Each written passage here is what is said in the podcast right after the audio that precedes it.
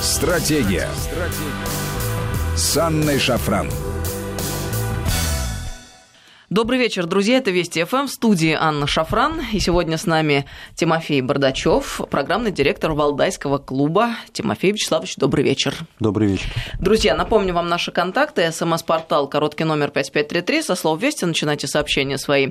И WhatsApp, Viber, плюс 7903 170 6363. Сюда бесплатно можно писать. А еще подписывайтесь на телеграм-канал нашей радиостанции. Он называется Вести ФМ Плюс в одно слово. Вести ФМ Плюс. Тимофей, вы подписаны? Обязательно, конечно. Уже давно давно.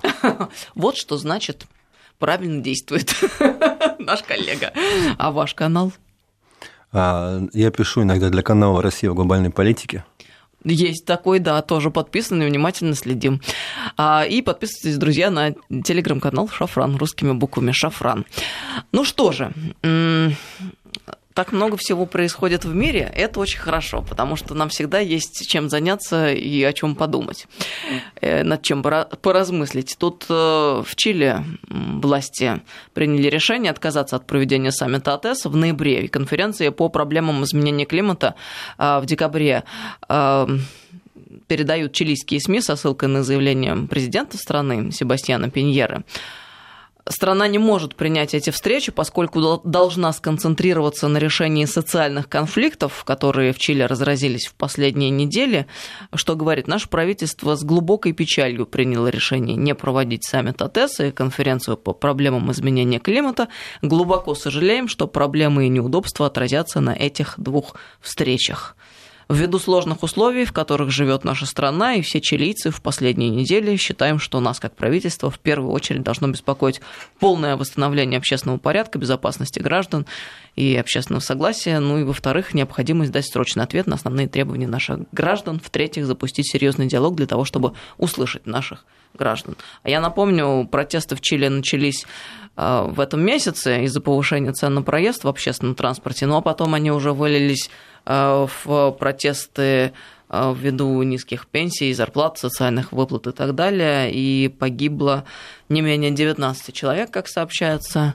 Это все, конечно, печально так, потому что если переосмыслить, но мы уже говорили об этом в эфире, э, в итоге там за несколько центов погибли люди, что страшно. Ну, если речь идет о повышении платы в метро. Кошмар, конечно. Конкретный повод, да, достаточно мелкий для такого рода потрясений. А, ну, вообще, ведь Чили это не одна точка а, детонации, скажем так, по всему миру. Сейчас а, многие страны лихорадят. Ну, как многие, по крайней мере, есть очень серьезно в Гонконге, события там разворачиваются, и сегодня есть Каталония, есть Чили. А как вы, Тимофей, считаете, это а, звенья одной цепи? Или все-таки просто мы по законам диалектики а, перешли в какое-то новое качество? Ну, во-первых, если говорить о Чили и об отмене этого саммита, то, конечно, молодцы, что отменили.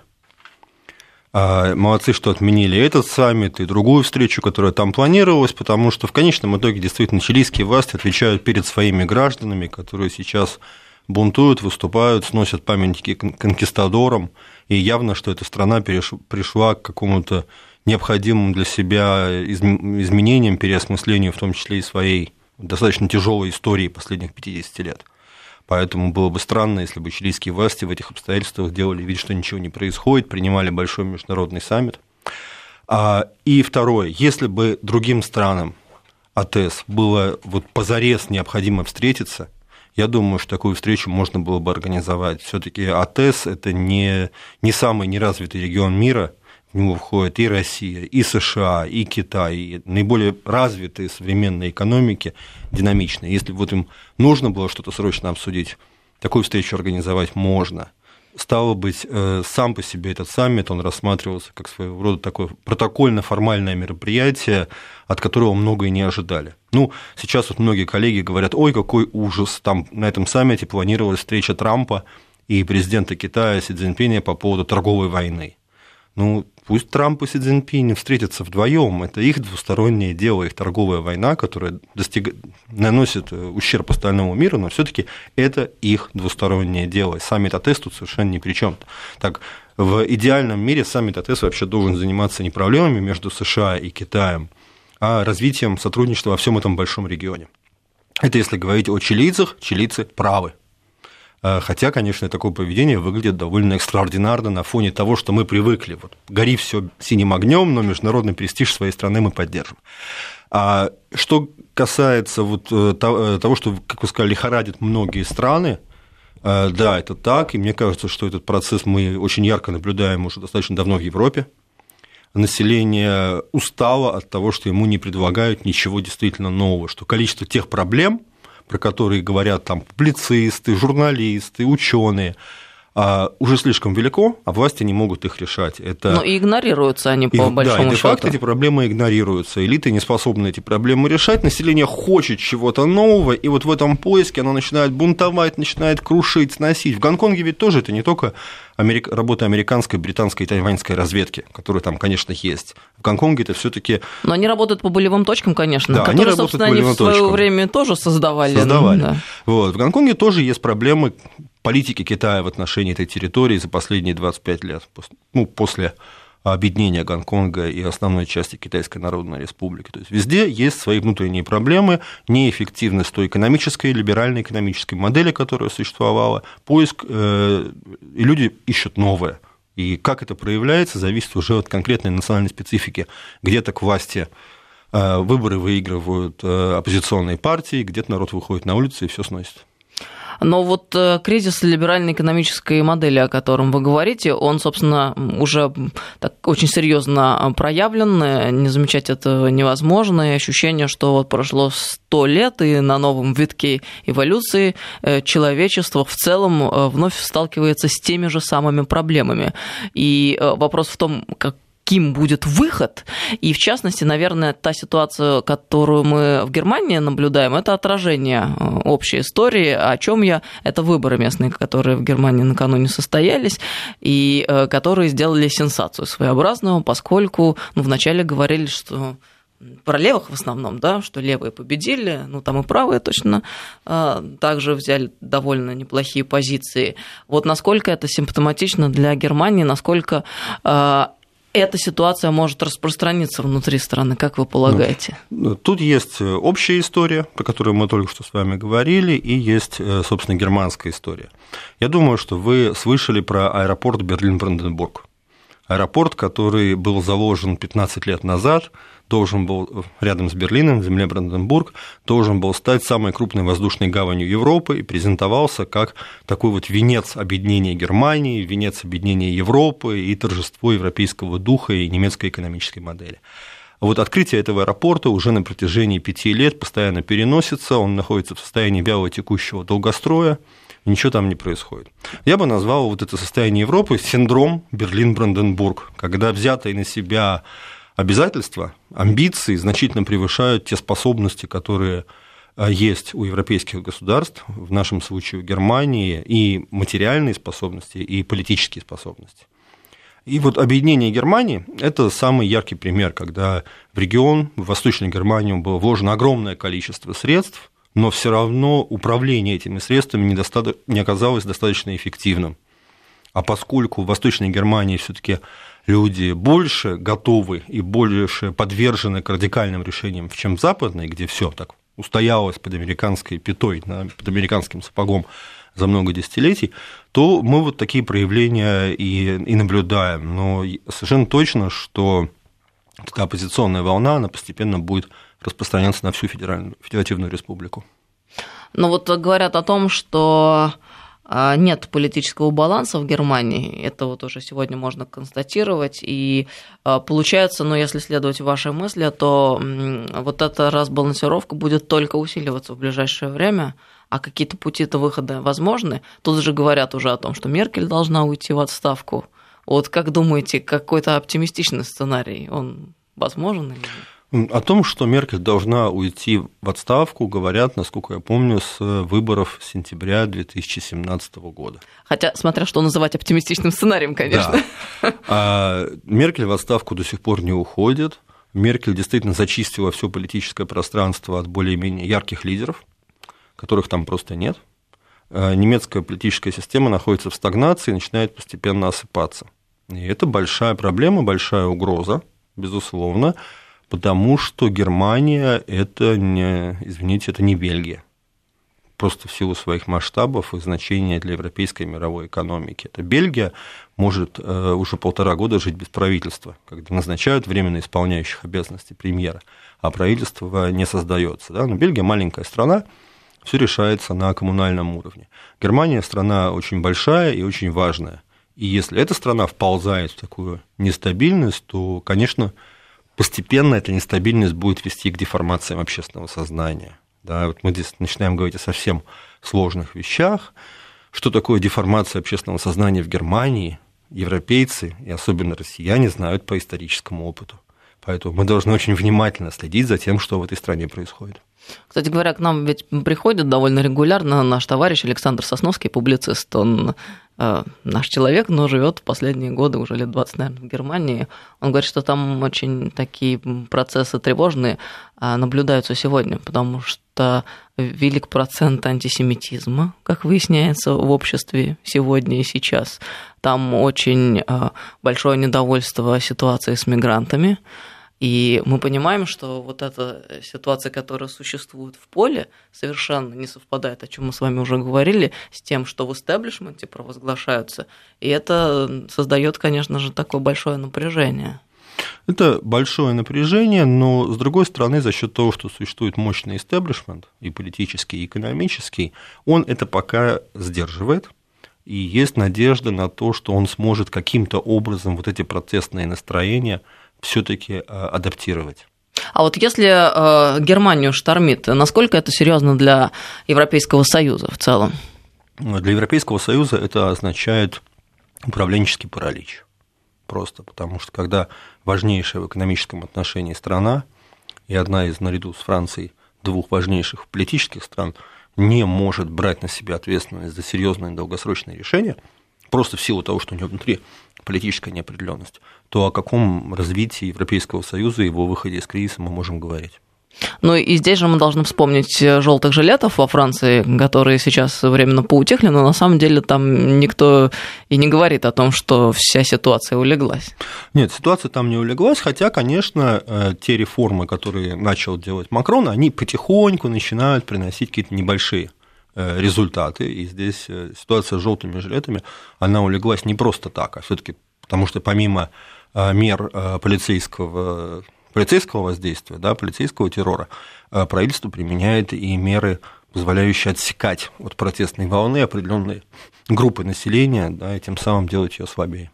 Вот можно ли говорить о том, что э, такая разбалансировка в Германии и во Франции связана прежде всего с социально-экономическим недовольством людей? Да, конечно, потому что себя исчерпала та экономическая модель, которая прекрасно функция была создана Э, прекрасно функционировала, привела к оглушительному успеху сначала в 50-е, 60-е годы, потом в 80-е, начало 90-х годов. А после этого просто ничего не делалось. Европейский Союз занимался расширением на восток, освоением ресурсного пространства на востоке, там, борьбой с Россией за Украину. Э, но э, за небольшими исключениями, там, реформы Шрёдера в начале 2000-х годов, а ничего в Европе серьезного в социально-экономической сфере не делалось. Ну, а вот э, та модель, которая существует сегодня, еще раз, это э, такой либеральный капитализм, э, глобалист, глобалистский капитализм, да, это вот э, все то, что было провозглашено некоторое количество времени назад и уже на сегодняшний день выработалось. И мы понимаем, что существует э, сегодня в мире такой большой запрос на справедливость. Потому что мы же начали с вами разговор с Чили, там ведь тоже требования абсолютно социально-экономического характера. А в Гонконге уж не знаю, насколько можно об этом судить. Там сложнее, как мне кажется. Ну, вообще, в принципе, цивилизация восточная. Там всегда не так просто для нас разобраться. Но а, получается, что мир, в принципе, сегодня нуждается а, в некотором серьезном переосмыслении и а, в каком-то новом предложении государственного устройства и экономического устройства. Что это может быть, пока что еще такого четкого представления нет ни у кого. Ну, понятно, что есть отдельные попытки. Но в целом, как это реализовать, совершенно не ясно. Понятно, что двигаться по-прежнему уже нельзя. Ясно также, что власть и истеблишмент обязаны двигаться в сторону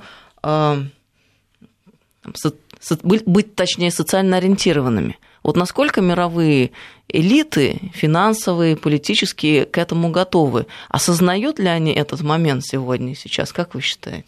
Ну, вот вы здесь э, попали в точку, потому что проблема не только в том, что вот эта либеральная глобалистская модель, она вычерпала э, те резервы, которые могла вычерпать, которые были заложены.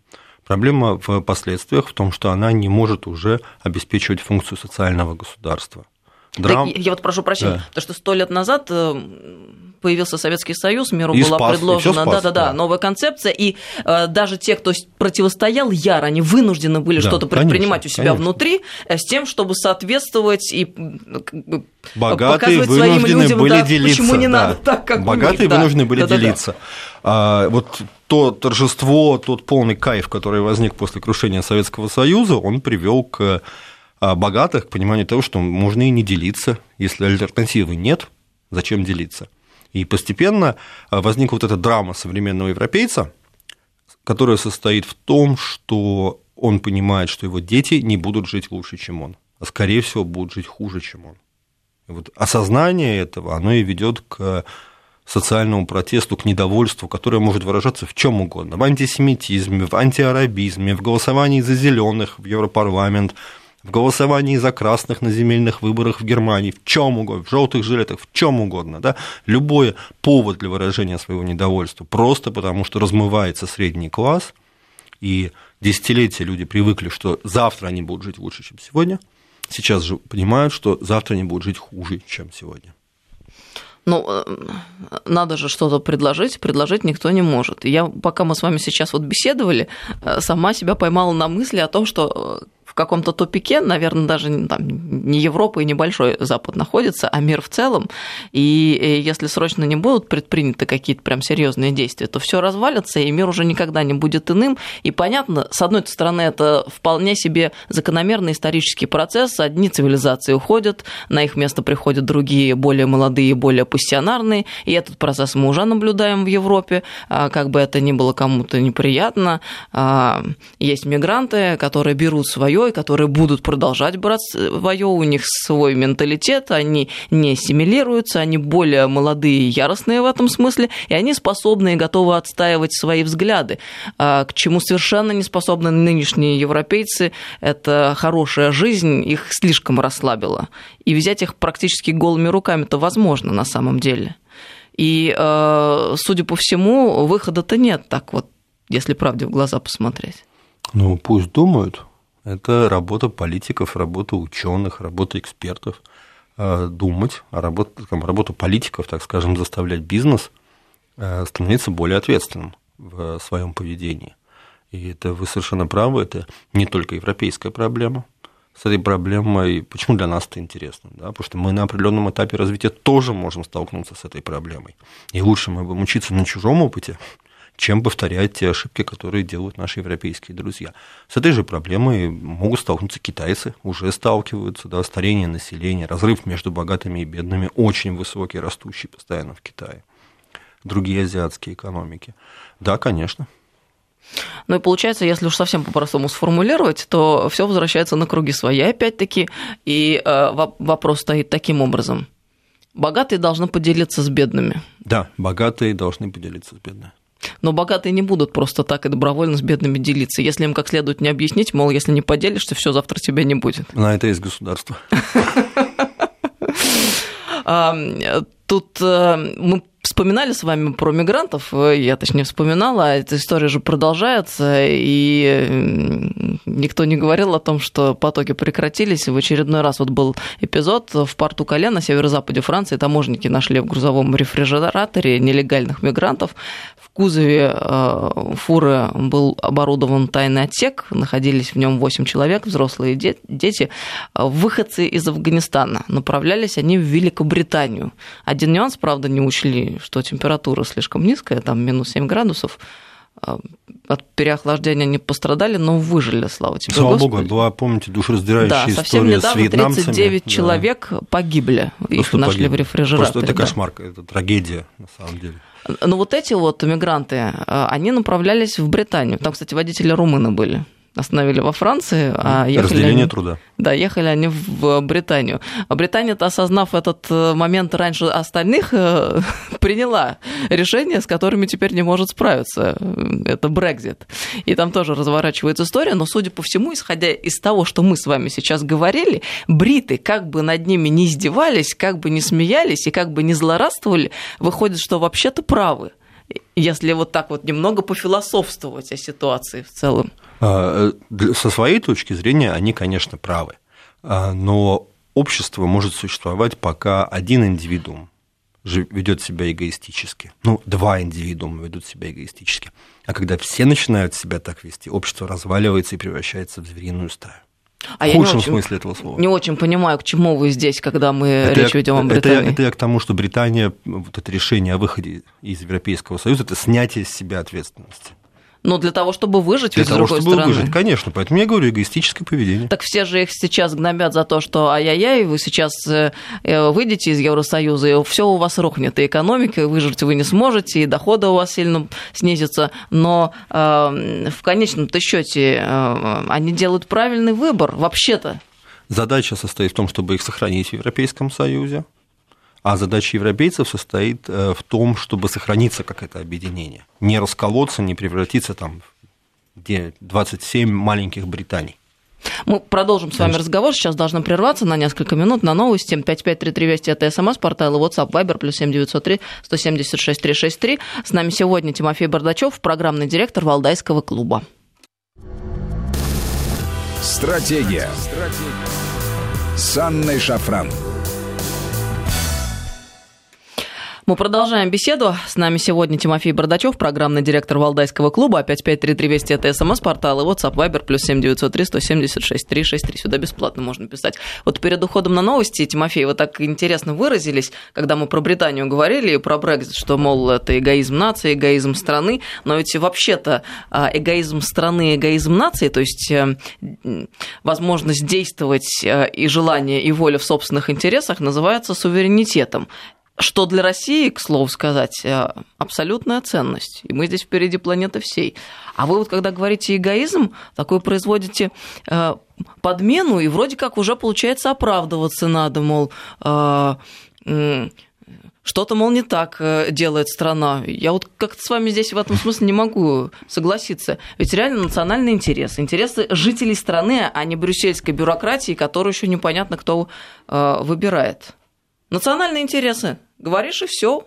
Сразу становятся на свои места. Окей. Молодцы. Правильно делают, ребята. Нет ли? Э, Да, это безусловно так. И вообще для любой страны эгоистичное поведение – это нормальность. Потому что любое государство, оно несет ответственность в первую очередь перед своими гражданами, так скажем. Только перед своими гражданами, которые это государство выбирают, голосуют за него и платят ему налоги. Было бы странно, если бы государство несло ответственность перед другими гражданами. Другое дело, что э, мы существуем не в вакууме. И мы э, понимаем, современные государства, э, когда ведут себя цивилизованно, понимают, что их безопасность зависит в том числе и от безопасности их соседей. Вот Россия, кстати, это прекрасно понимает. Давайте посмотрим на российскую политику в отношении Центральной Азии. У нас очень много в обществе недовольства, раздражения, связанного с той беспрецедентной открытостью, которая существует там, на рынке труда, например, с государствами Центральной Азии. Но Россия же это делает не только из корысти и не из благотворительности, да, а понимая то, что те люди, которые работают здесь, не пойдут к радикальным проповедникам там. Это очень важно. И здесь государство, исполняя эгоистические обязанности перед своими гражданами, должно понимать, что их безопасность зависит не только от этого, но и от того, насколько оно способно э, сотрудничать с другими. Вот британцы, они пошли на эксперимент, они, собственно, об этом переговоры. Как выйти из Европейского Союза, выйти из этого подчинения брюссельской бюрократии, но при этом сохранить то важное, что есть во всей этой европейской истории для британских граждан. Поэтому они не хотят полностью рвать с общим рынком, например. Они выходят из таможенного союза, но не разрывают с общим рынком. То есть они не переходят полностью, не стремятся перейти полностью на правила ВТО. И об этом вот идут все сейчас дебаты. Поэтому эгоизм это нормально, естественно, но в современном, в любом обществе, как и в обществе государств, он ограничивается. Ну хорошо, я только с этим термином не очень согласна, но мы, тем не менее, можем двинуться вперед в нашей беседе. А по поводу безопасности согласна, да, но безопасность ведь э, вполне возможно обеспечивать не только находясь в рамках одной большой семьи, в данном случае европейской, а вполне реально ее э, обеспечивать и э, живя по отдельности каждый в своем доме, но находясь в каких-то адекватных отношениях со своими соседями. И вот возвращаясь к началу нашей беседы, а, которая была о том, что, мол, мир уже находится в том состоянии, состоянии, когда необходима а, новая концепция социально-экономического устройства, когда необходимо эм, переустройство и понимание а, того, что есть справедливость сегодня и сейчас, а, когда есть явный запрос на перераспределение благ. И вот мне кажется, что осуществить это перераспределение в рамках какой-то большой машины и махины довольно сложно. Э, ну, в силу даже механики. И гораздо проще, быстрее и понятнее это э, было бы, э, возможно, там, в рамках отдельных небольших государств. И мы же понимаем, что сегодня уже это большая проблема, и двигаться дальше невозможно. Если ничего не делать, то только распад и исчезновение наций, я имею в виду европейских, отдельных народов, да, и, как следствие, большой европейской семьи. А выход на мой взгляд, может быть, я, конечно, ошибаюсь, но мне так видится, а, только в э, национализации политики каждой отдельно взятой страны и э, в возвращении себе суверенитета. Вот как вы на это смотрите? А, да, конечно, это может быть решением. Необходимо оценить риски, которые в связи с этим решением могут возникнуть. А, Россия эм, много, несколько сот лет имела дело с Европой национальных государств. А и с этой Европой национальных государств мы постоянно воевали.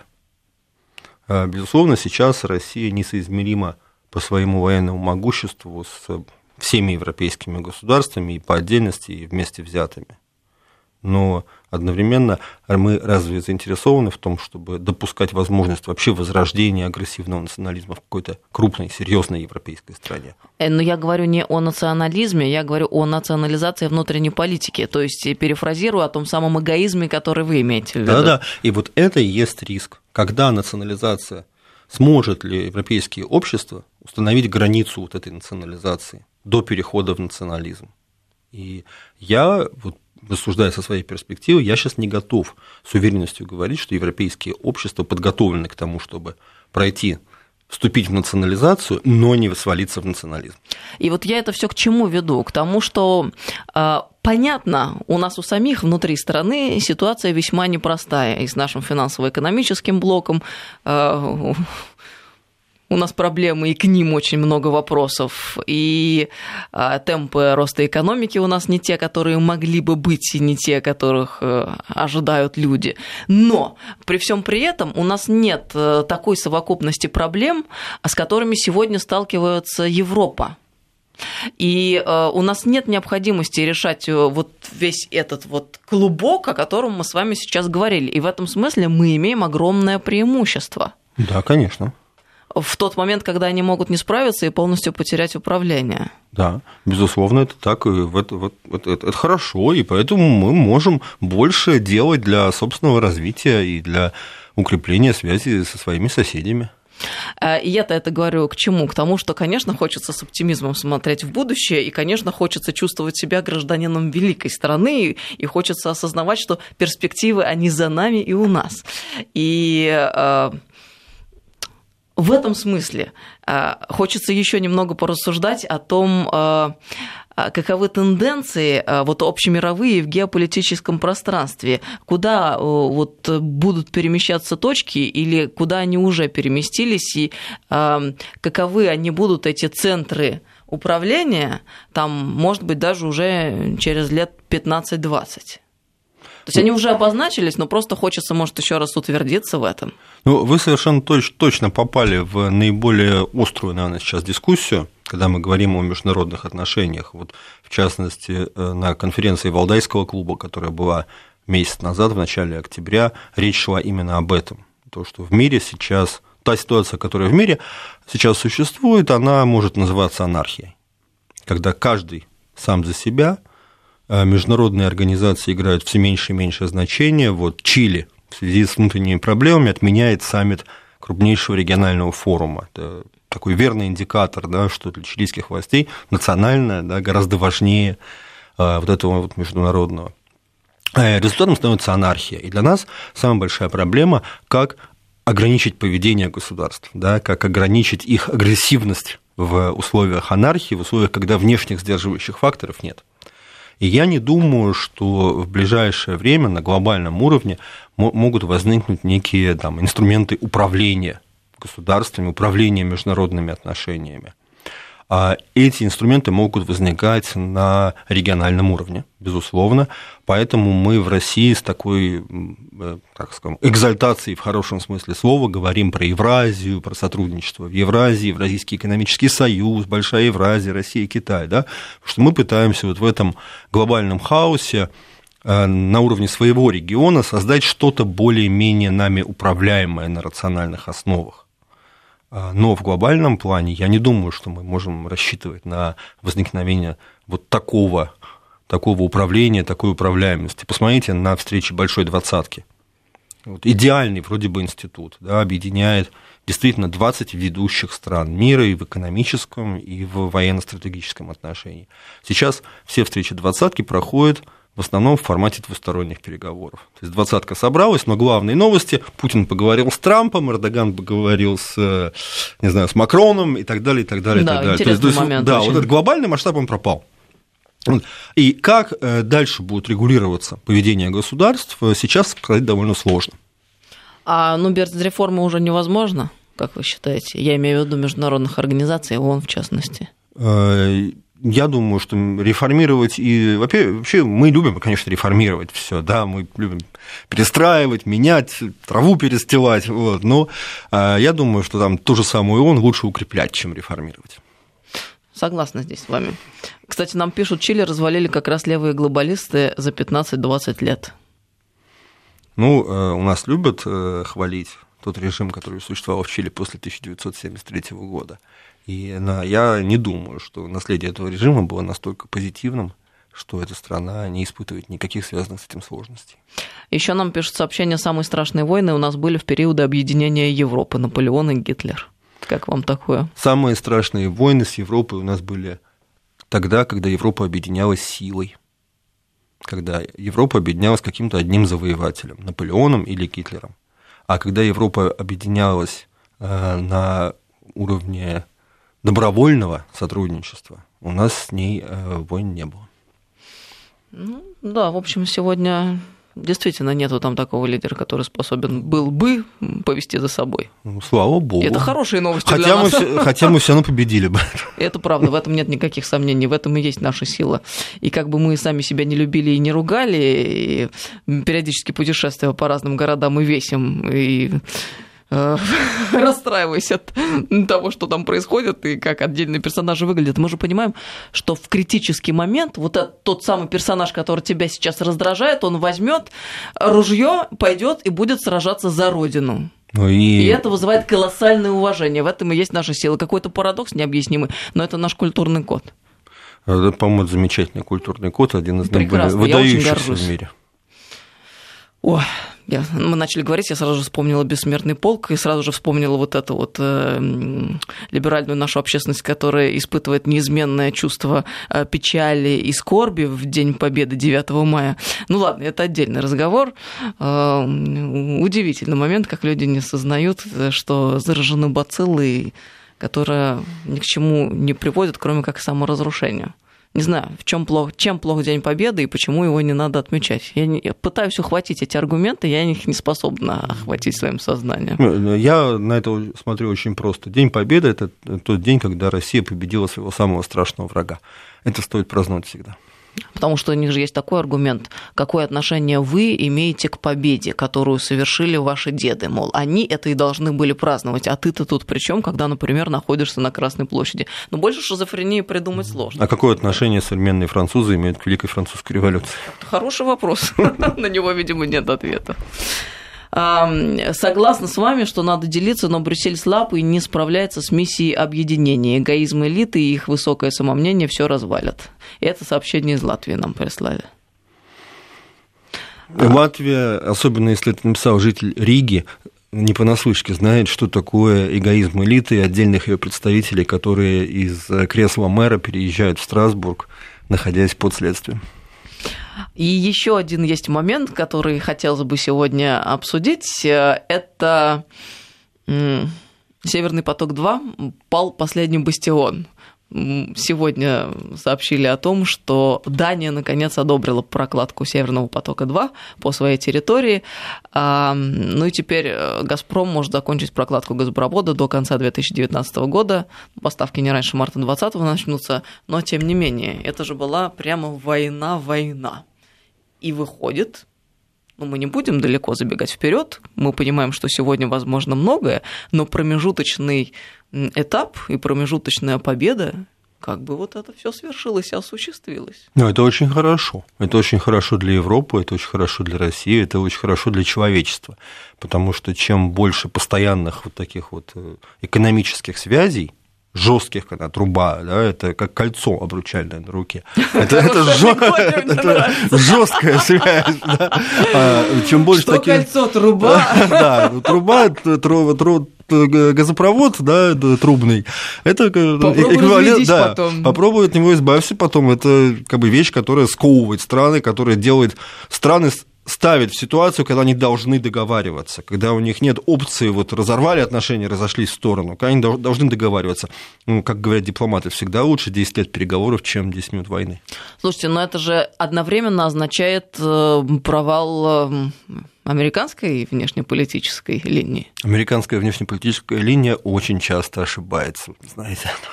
А, а это, в свою очередь, означает, что какую-то вендету, наверное, мы должны ожидать, как полагаете? Ну, конечно, будет месть. Ну, что делать? Ни одно доброе дело не остается безнаказанным.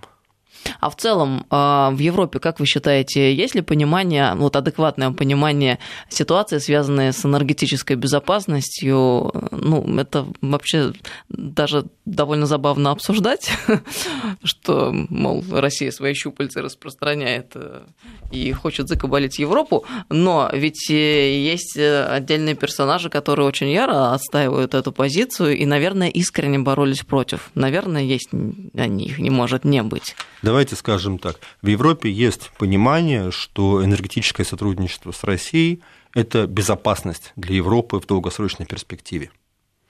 В Европе есть желание постоянно торговаться с Россией по поводу цены и использовать в рамках этой торговли разговоры о вот этой зависимости, об угрозе и обо всем, обо всем, обо всем. А, там, я не хочу никого ни в чем подозревать, но те же люди, которые строят с нами газопроводы, могут финансировать разговоры о российской угрозе, просто для того, чтобы сбить цену. И, конечно, в Европе, как и везде, есть шизоиды, которые искренне верят вот в эту всю белиберду про российскую угрозу. Кстати говоря, нам написали, да, из Риги, Валентина прислал это сообщение. А, сейчас а, разведение войск осуществляется в ЛНР, ДНР, и вроде как процесс пошел. Очень хочется надеяться, что а, будет он завершен до логического конца, хотя надежд мало, честно говоря. Но пока совсем они не рухнули, еще их можно питать.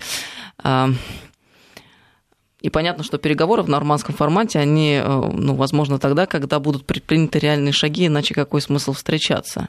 Как считаете, а есть ли в Европе понимание насчет Украины и э, этого украинского, не люблю слово кейс, но здесь оно хорошо вписывается, вот не надоело ли им уже окончательно? А то ведь совсем нагло себе э, ведут украинцы в лице президента своего, обсуждая с Трампом, мол, европейцы обнагляли, мало помогают, мало денег дают.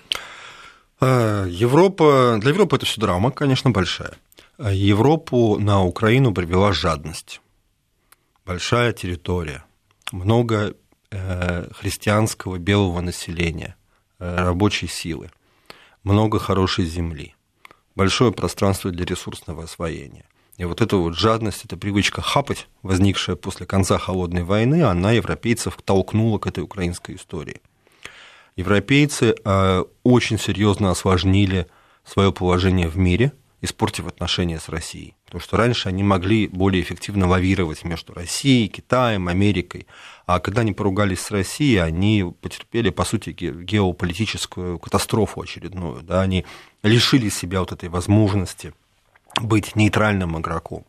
И в Европе, я думаю, что есть понимание вот, трагичности всей этой ситуации. Европейцы хотели бы, чтобы украинская ситуация тем или иным образом была бы э, урегулирована.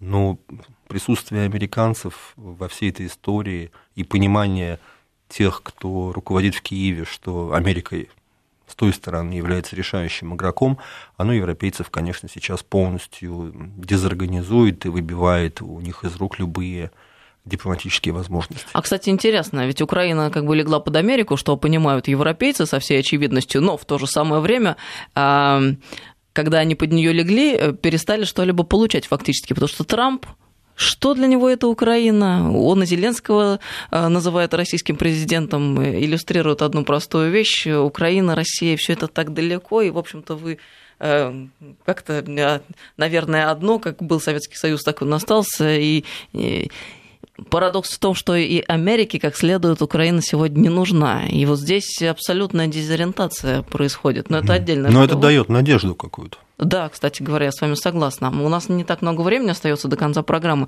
Вопрос еще связанный с Северным потоком пришел, очень интересный.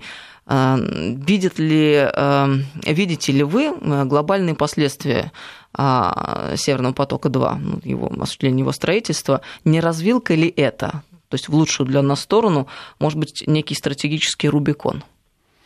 А, я думаю, что э, это вторая ветка, и вообще Северный поток как таковой, э, должен рассматриваться параллельно с тем энергетическим сотрудничеством, которое Россия постепенно начинает с Китаем.